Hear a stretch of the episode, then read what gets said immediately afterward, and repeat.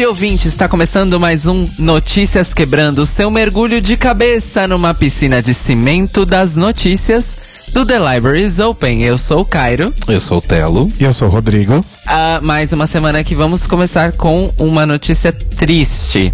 É, nós dissemos na semana passada aqui no Notícias Quebrando que a gente ia fazer uma cobertura posterior focada nos casos de violência política é, perpetrados por admiradores, seguidores, eleitores de Jair Bolsonaro. Porém, aconteceu uma tragédia esta semana que a gente não vai se furtar de comentar que uma, uh, uma mulher trans, uma travesti, foi esfaqueada é, no Largo do Arouche, ironicamente, no centro de São Paulo, que é um reduto histórico da população LGBT, é, na última terça-feira, dia 16 ela é conhecida, ela foi identificada primariamente como apenas como Priscila, certo?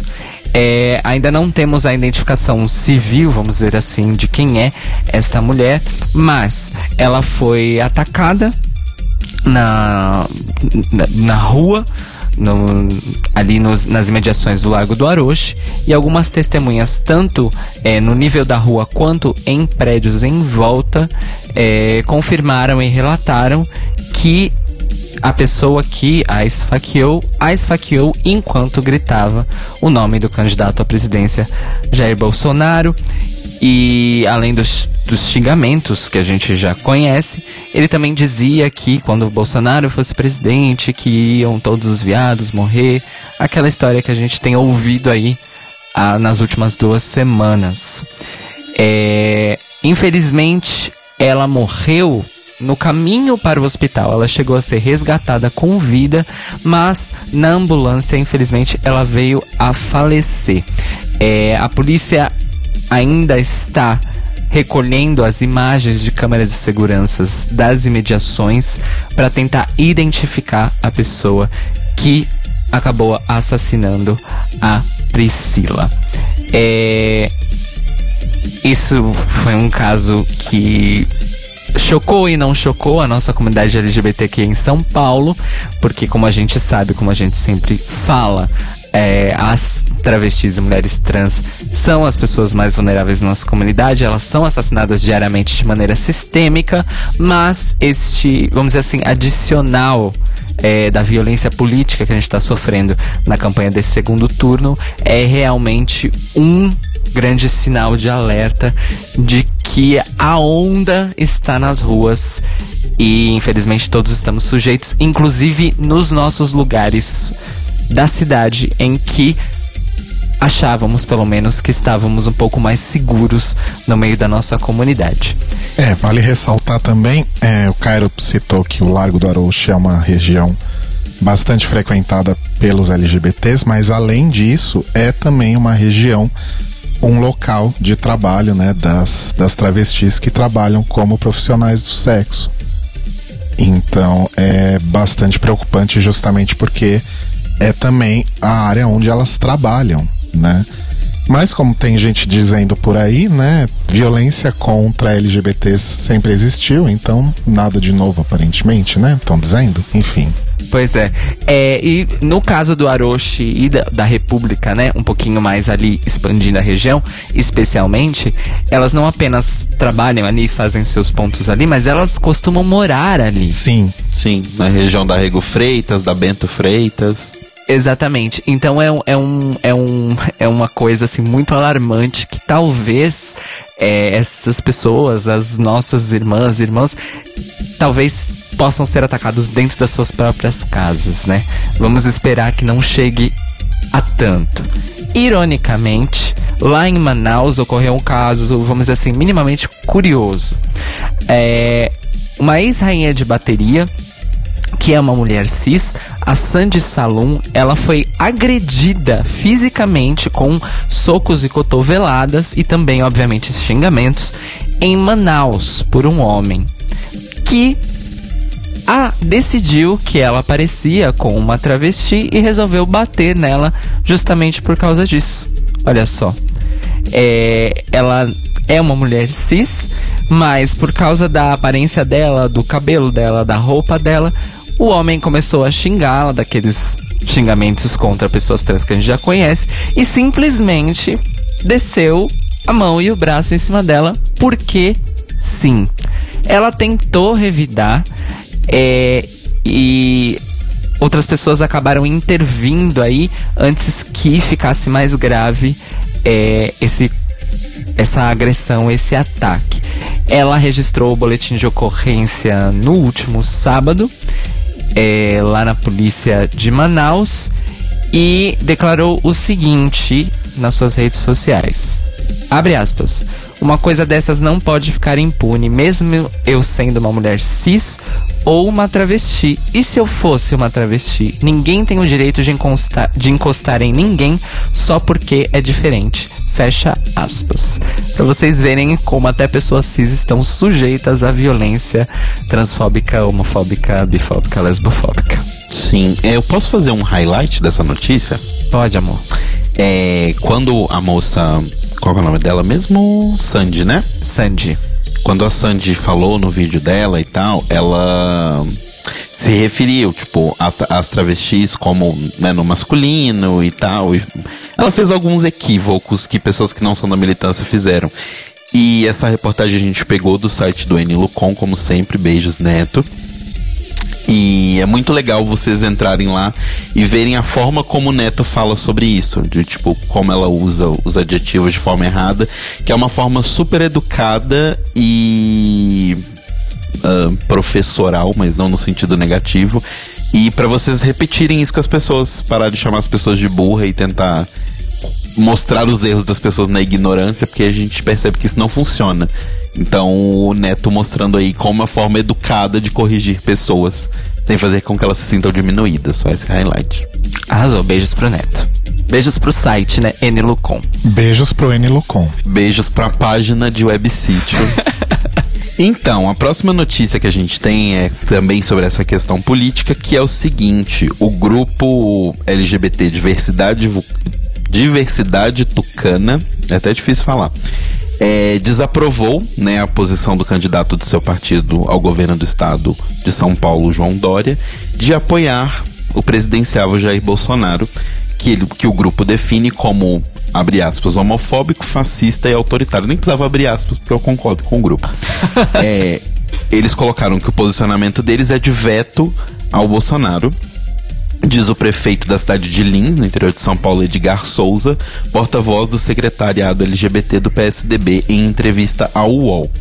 Antes mesmo do Dória tentar né, conseguir uma aliança com o deputado do Rio de Janeiro, Jair Bolsonaro, durante o último feriado, os membros da diversidade tucana já tinham decla declarado a neutralidade deles no segundo turno das eleições, aderiram ao movimento do Ele Não, né, que vai contra a, a candidatura do Bolsonaro. Então tá todo mundo naquele em cima do muro peronomútil, né? Então, tipo assim, ah, sou neutro, porém ele não. Se tem duas opções, então você está dizendo a opção. PSDB, né, Mori? Né? e eles disseram que eles concordam com a diretriz nacional do partido, né? Então, assim, o que fica mais claro pra gente é que o PSDB já estava acabado, cada vez se acaba mais. Eles toda noite estão fazendo um ritual de dança de espadas com, com luz apagada e vendas. E o último que sobrar vivo, apaga a luz, porque basicamente não vai sobrar ninguém. Eu tenho dois comentários. O grande cancelamento de 2018 foi o PSDB, né? Está oficialmente cancelado. E o segundo comentário é o quão curioso foi descobrir que existe um grupo de diversidade de filiados ao PSDB.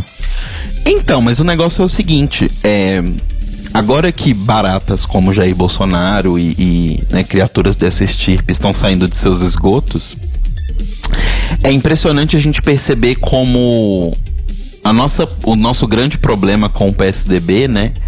No fim das contas, sempre foi uma questão muito mais na parte econômica e talvez não necessariamente na parte social. Apesar de que eles não fizeram grandes movimentos nisso, mas cada vez mais fica claro de que o centro se torna mais amplo ainda. Quanto mais, quanto mais os anos passam, a gente percebe que o centrão no Brasil, na verdade, são todos os partidos. Mas é isso, gente, assim. É, ninguém concorda nesse partido. Basicamente, o Dória tá agindo sozinho. E eu, eu não quero nem ver o que vai acontecer, mas assim. Meus pêsames ao falecido PSDB. Eu espero que outro grande cancelamento desse ano seja João Dória, mas parece que não, né? Aparentemente não. A gente vai tentar. Com A certeza. gente vai estar sempre A gente vai tentando. tentar. E é, só você falou que o Dória tá sozinho nessa. Obviamente, outros podcasts dos quais nós somos aí fãs e estimuladores falaram melhor sobre isso, é, como por exemplo Anticast, Revolution, Chutando a Escada, Xadrez Verbal. Mas o João Dória expulsou do PSDB paulistano ninguém menos do que um dos fundadores do PSDB nacional, que é o Alberto Goldman, né? Então daí você vê a que, a que ponto chegamos. A que ponto o João Dória chegou, na é. verdade? Só pra, pra quem não sabe, porque realmente o Alberto Goldman não é uma pessoa muito da mídia, mas o Alberto Goldman é conhecido como o Lula do PSDB. Então entendam a importância dessa pessoa. Não, assim, as pessoas todas do Instituto FHC já se declararam basicamente assim. não- ninguém se declarou oficialmente, porque fica feio. Mas todo mundo já disse, então, gente, o Dória é um pouco maluco, né? Não votem nele.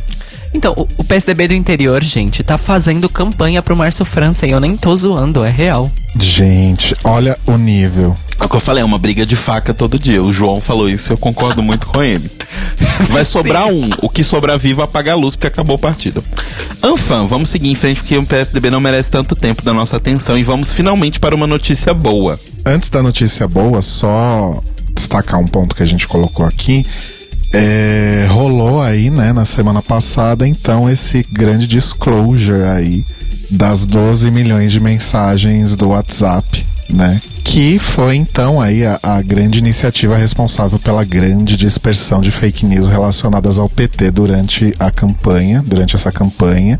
E eu li um, um, um estudo que alguém fez em algum lugar, não vou lembrar agora quem foi, nem nomes, nem nada, a gente está só. Ih, tá parecendo fake A news. gente tá só fazendo um- uma pontuação aqui que fizeram um estudo sobre as principais mensagens eh, disseminadas pelo WhatsApp, né?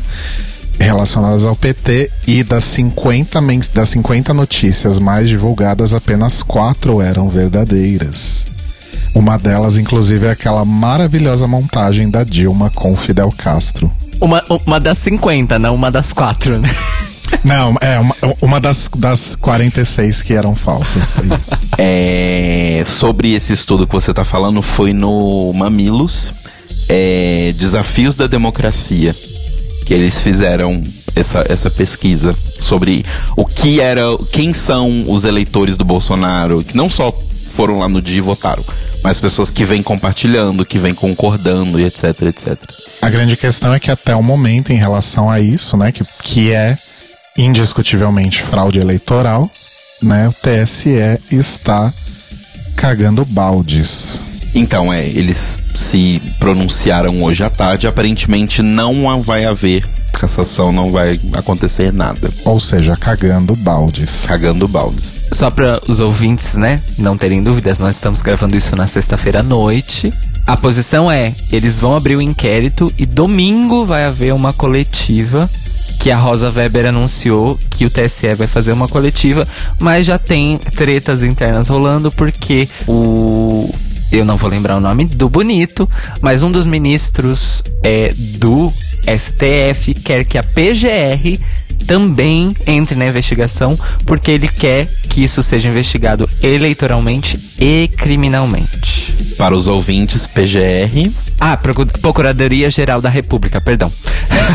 Exatamente. É. E, assim, ainda há uma certa esperança de, de alguns setores, porque mesmo que a resposta do TSE for negativa a essa abertura de inquérito, o PDT, né, o partido do Ciro Gomes, entrou, juntamente, obviamente, com Ciro Gomes, com um pedido de abertura de inquérito no Ministério Público.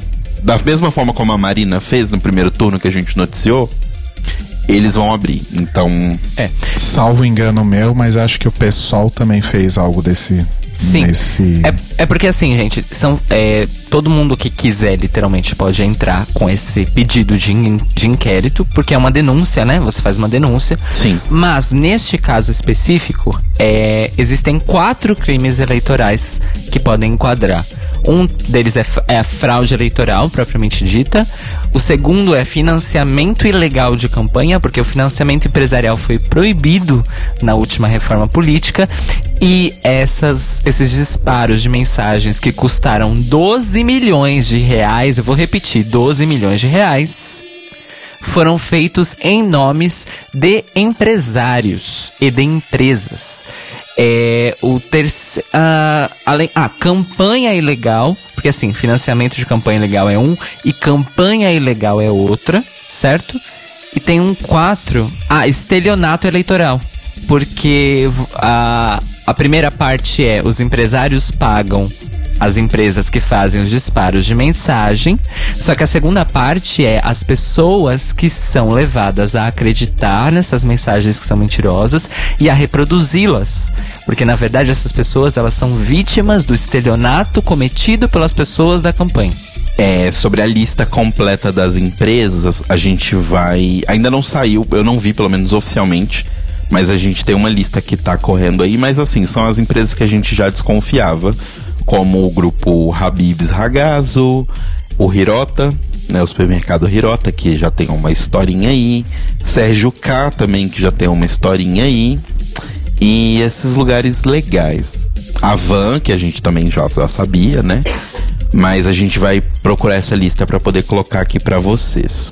Mas aí agora indo para a boa notícia, enfim, é que é o seguinte, em 2010, provavelmente os nossos ouvintes se lembram, mas houve um ataque na Avenida Paulista, né, onde um jovem recebeu uma lampadada na cabeça, né, no rosto, e sofreu um ataque não só disso, mas também xingamentos. E em toda a questão estavam envolvidos cinco jovens. Em 2015, a Justiça de São Paulo tinha condenado eh, o Jonathan Lawton Domingues a nove anos de prisão por ter sido ele que agrediu fisicamente o Luiz Alberto Betônio. É, além né, do, do, do Jonathan que já tinha sido julgado, outras três pessoas que participaram né, foram localizadas e elas foram condenadas agora pelo Estado de São Paulo, que abriu o inquérito a pedido da Defensoria Pública, a pagar uma multa no valor de mil UFESPs. O que são UFESPs? São unidades fiscais do Estado de São Paulo. Cada UFESP atualmente vale R$ 27,50. Então aí dá o valor de 27.500, ma- né? Mais ou menos não, exatamente isso. Que eles vão ter que pagar cada um deles de multa. Um dos jovens aparentemente que estava envolvido, né, que foi flagrado pelas câmeras, ainda não foi localizado. Mas é bom saber que finalmente esse crime começa a ser resolvido e é sempre bom lembrar que essa condenação que aconteceu em 2015 do Jonathan Lawton foi de certa forma a primeira grande vitória da lei estadual 10.948, que alguns dos candidatos, inclusive que a gente entrevistou aqui na nossa iniciativa do voto colorido, comentaram como o Todd e a Renata, né, que foi a lei para pro estado dentro do estado de São Paulo para tentar acabar com os crimes de LGBTfobia e, e violência, né, cobrando por multa ou diretamente das pessoas ou dos estabelecimentos. Então, uma boa notícia que finalmente esse crime vai ser resolvido e que o Luiz Alberto, de uma certa forma, vai finalmente começar a ter isso de volta, apesar de que certas coisas não são dadas de volta. Pois é, fora que um- uma punição e multa em dinheiro, eu tenho minhas reservas, mas enfim, né? Não, também tenho, mas assim, ainda é melhor do que nada. Exato, exatamente. É, agora falando de notícia internacional, melhor ainda, o Uruguai, que está à nossa frente, assim. Eu não sei nem dizer quantos anos eles estão na nossa frente. Olha, muitos, viu? Eu vou dizer que as pontas da, da América estão bem à frente da meiuca, porque o Canadá, o Chile e o Uruguai estão indo bem melhor que o resto. Não é, menina? Tá foda. É o seguinte, o Senado do Uruguai aprovou, na última terça-feira, dia 16 de outubro, a Lei Integral para Pessoas Trans, que só não é inédita no nosso continente porque o Chile aprovou uma lei similar ano passado. Olha só. que o Chile aprovou a Lei Nacional de Identidade de Gênero, né, ano passado. Pois bem, a Lei Integral para Pessoas Trans do Uruguai, ela vai além das questões de regulamentação, acesso, direito e proteção das pessoas que têm identidades de gênero para além da cisgeneridade. Assim como é esperado de uma lei dessas, e também igual a do Chile, ela desburocratiza o acesso à retificação de documentos, é, inclusive autorizando menores de idade a pedirem retificação de documentos em que só se exige a autorização dos pais. Inclusive, ela também facilita, obviamente, com a autorização dos pais, é, caso a pessoa trans menor de idade queira começar um tratamento clínico hormonizante ou algum tipo de intervenção cirúrgica. Então, assim, é uma facilitação e que desmedicaliza a, questão da identidade das pessoas trans, assim como aconteceu aqui no Brasil com a decisão do STF da facilitação de documentos. Porém, existe é, uma característica desta lei integral para pessoas trans do Uruguai que essa característica sim é de fato inédita. Muita atenção, meus queridos e queridas e queridas ouvintes. Esta lei estabelece o direito das pessoas trans que sofreram algum tipo de violência durante a ditadura que o país sofreu no meio do século passado a requerer indenizações do Estado devido ao sofrimento que elas passaram na mão do próprio Estado. Isso não só é inédito na América Latina para as pessoas trans, mas é inédito no mundo para as pessoas trans. É, mais cedo nesse ano a gente comentou que a Alemanha tem uma lei similar mas que se restringe às pessoas homossexuais, homens e mulheres homossexuais. Isso direcionado a pessoas trans é uma é, é sem precedentes e nisso eles são pioneiros. Junto com esse direito à indenização das pessoas que sofreram, as pessoas trans que sofreram é, durante a ditadura do Uruguai, vem também é, garantias de direito a acesso a emprego e educação, além de uma cota que é baixa ainda, mas esperamos que ela suba, mas uma cota obrigatória de 1% dentro do funcionalismo público do país inteiro. Então, é, isso cria um precedente e uma necessidade. A partir da aprovação dessa lei, que ainda vai passar pela Câmara dos Deputados do Uruguai, é todo o funcionalismo público uruguaio vai ter que cumprir uma cota de 1% de funcionários que se identifiquem como pessoas trans. Então isso também é uma coisa completamente inédita aqui na América Latina. Parabéns pro Uruguai que continua, né, sambando na nossa cara, inclusive é a opção de muita gente, né, caso o pior aconteça no dia 28. Opção de exílio, né? Autoexílio. Bom, vamos agora então para o nosso boletim Greg Race, o seu drop semanal de notícias sobre RuPaul's Drag Race e correlatos. Neste final de semana, a Miss Cracker esteve entre nós, se apresentando no Rio de Janeiro na sexta-feira, na parceria de festas Priscila e Realness, e no sábado na Priscila, em São Paulo. A Cracker chegou no Rio já dando maior close, né? Ela pousou pousou não, né? Ela posou. Posou. Montadíssima para uma foto na frente do Cristo Redentor, com direito à hashtag ele não na legenda da foto. Deu entrevista pro Metrô Rio e até ganhou destaque em página cheia, né, do jornal. E ainda deu uma pinta também montadíssima num concurso de drags no Rio. Olha como ela é acessível. Não é? É aparentemente foi a primeira Queen internacional no Brasil que realmente saiu por aí pra, pra dar um, um close montada, né? Porque todas as outras só se montaram realmente na, no momento e na, ocasi na ocasião dos shows. Uh, como a gente grava o Notícias Quebrando com antecedência, não vai dar pra gente comentar aí como que foram os shows e os bafos aí das performances, mas caso tenha rolado alguma coisa especial, a gente pode comentar na semana que vem. Outros shows de drags internacionais que vão rolar no Brasil até o final desse ano são Aquaria, na festa Fetch, no dia 1 de novembro no Rio e 3 de novembro em São Paulo. Ben de la Creme na festa Priscila, no dia 10 de novembro em São Paulo.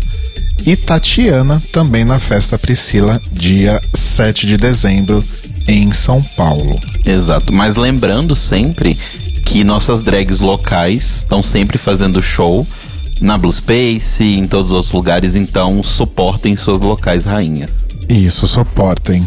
Corretíssima a tradução do verbo. É, só que não.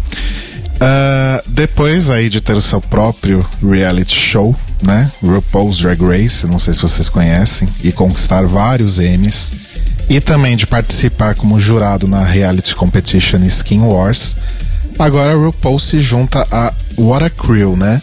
RuPaul se junta a Drew Barrymore e Faith Hill no quadro de jurados do programa The World's Greatest, que é um novo programa de talentos apresentado pelo James Corden na, C Meu marido. na CBS e que vai contar, além do, do painel de jurados, também com um painel de 50 experts de diversos ramos do mundo do entretenimento. A ideia do programa é trazer, abre aspas, performances de todos os gêneros imagináveis de todos os cantos do planeta, fecha aspas. É uma coisa tipo aquele programa do, do Silvio Santos que não é o show de calouros, eu acho que chamava show de talentos, que ele levava pessoas, sei lá, pra andar de monociclo e fazer malabarismo. Sei. Eu acho que é alguma coisa nesse nível.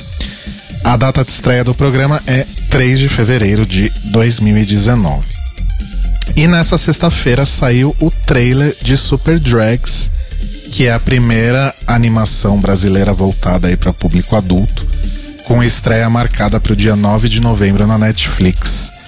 É, a animação traz aí as super-heroínas drags Safira Cian, Scarlet Carmesim e Lemon Chiffon lutando contra o mal protegendo a comunidade LGBT, dando muito close, fazendo muita pegação e por aí vai.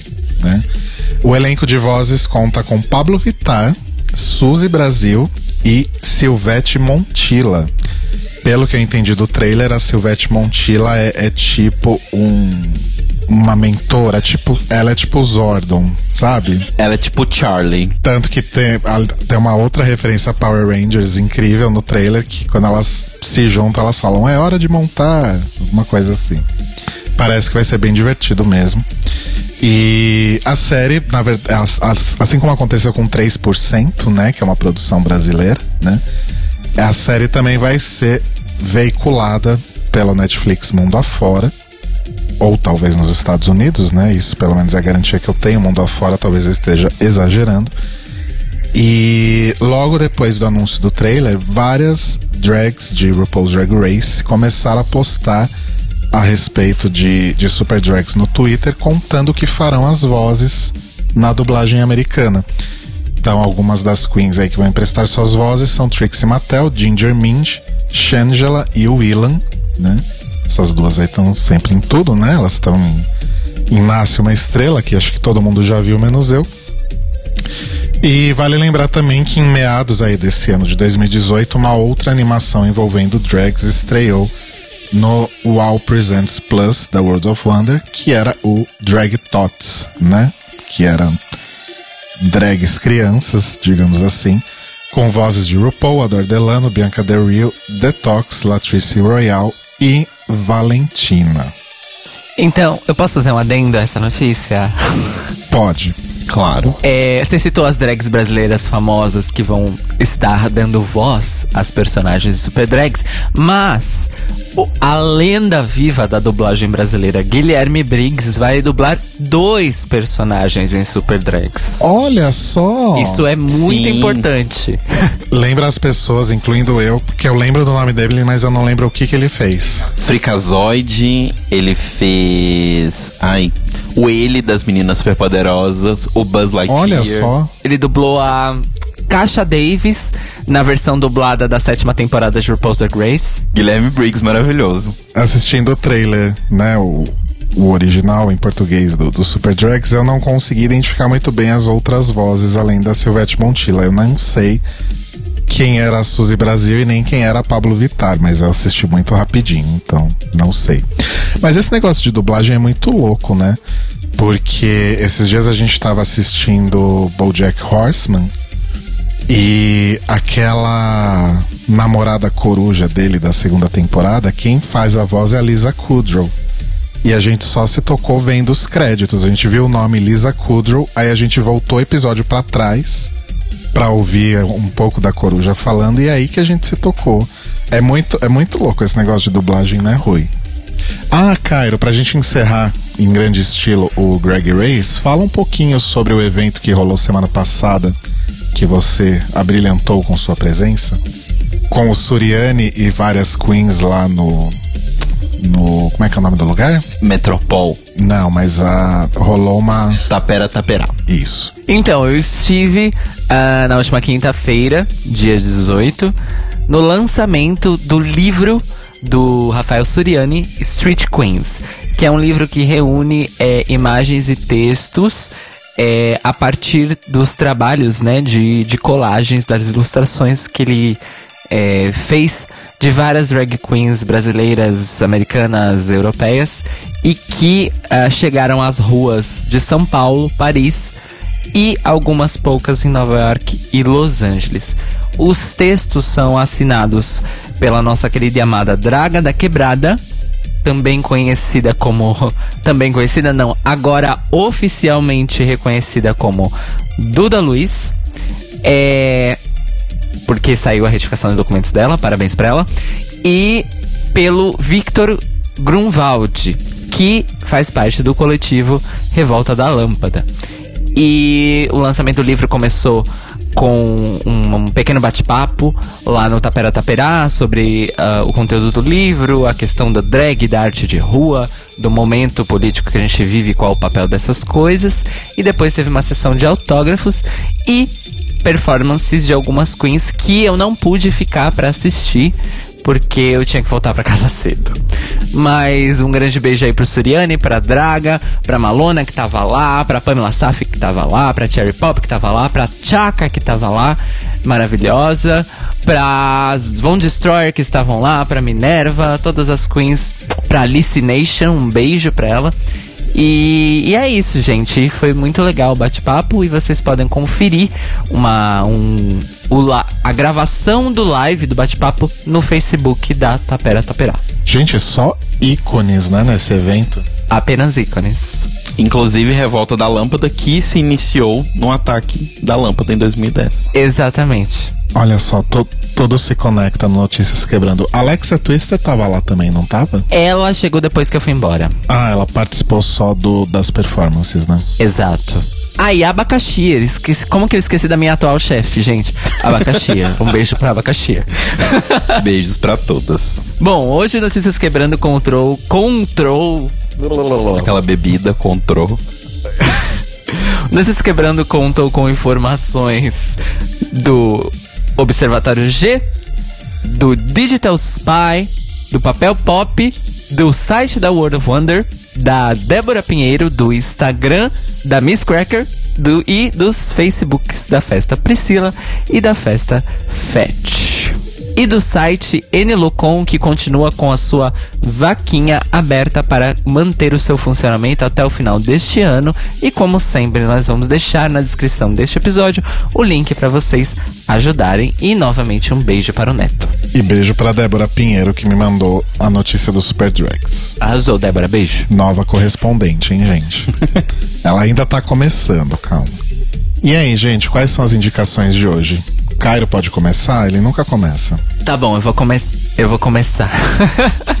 é, eu vou indicar para vocês um disco que saiu já há algum tempo, mas que eu só escutei, parei escutei mesmo essa semana passada, semana que passou, que é o disco de estreia da drag queen Potiguara, oh, perdão, da drag queen Potiguar, Potiguara Bardo. Mara maravilhosa que lançou o seu primeiro mini álbum chamado Simulacre.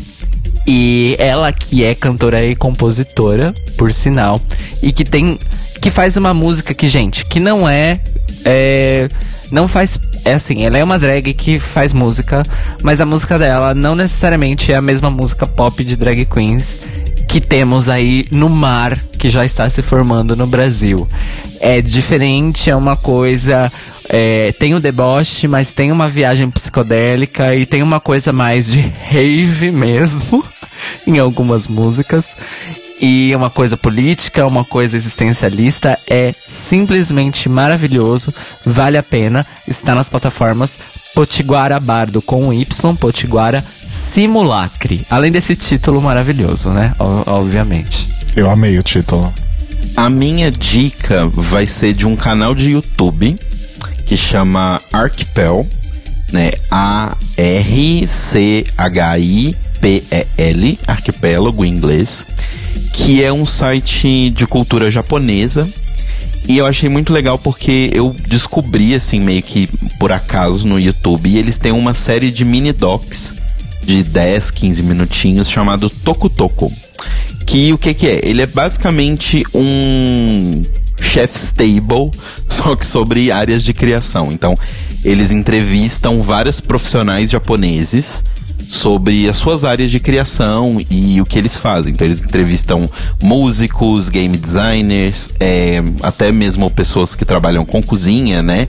Pessoas que são monges budistas, pessoas, assim, pessoas proeminentes em suas devidas áreas. E eu, o que eu achei mais interessante da, da série, assim, é que é um, um, primeiro que é muito bonito, assim, é muito bem filmado, é muito bem editado é muito legal porque é uma visão japonesa atual sobre o povo japonês, então não é uma, uma visão de fora, então é muito legal. Tem.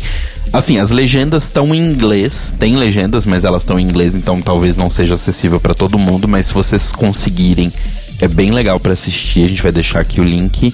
E eu indico principalmente alguns episódios que são mais da, né, do que eu gosto pessoalmente, que é da parte de jogos que é o episódio com o Katsura Hashino, que é o criador de Persona 5, o episódio com o Yokotaro, que é o criador de Nier Automata, e o episódio com o Akiman, que é o ilustrador e character design que fez o design dos personagens de Street Fighter 2.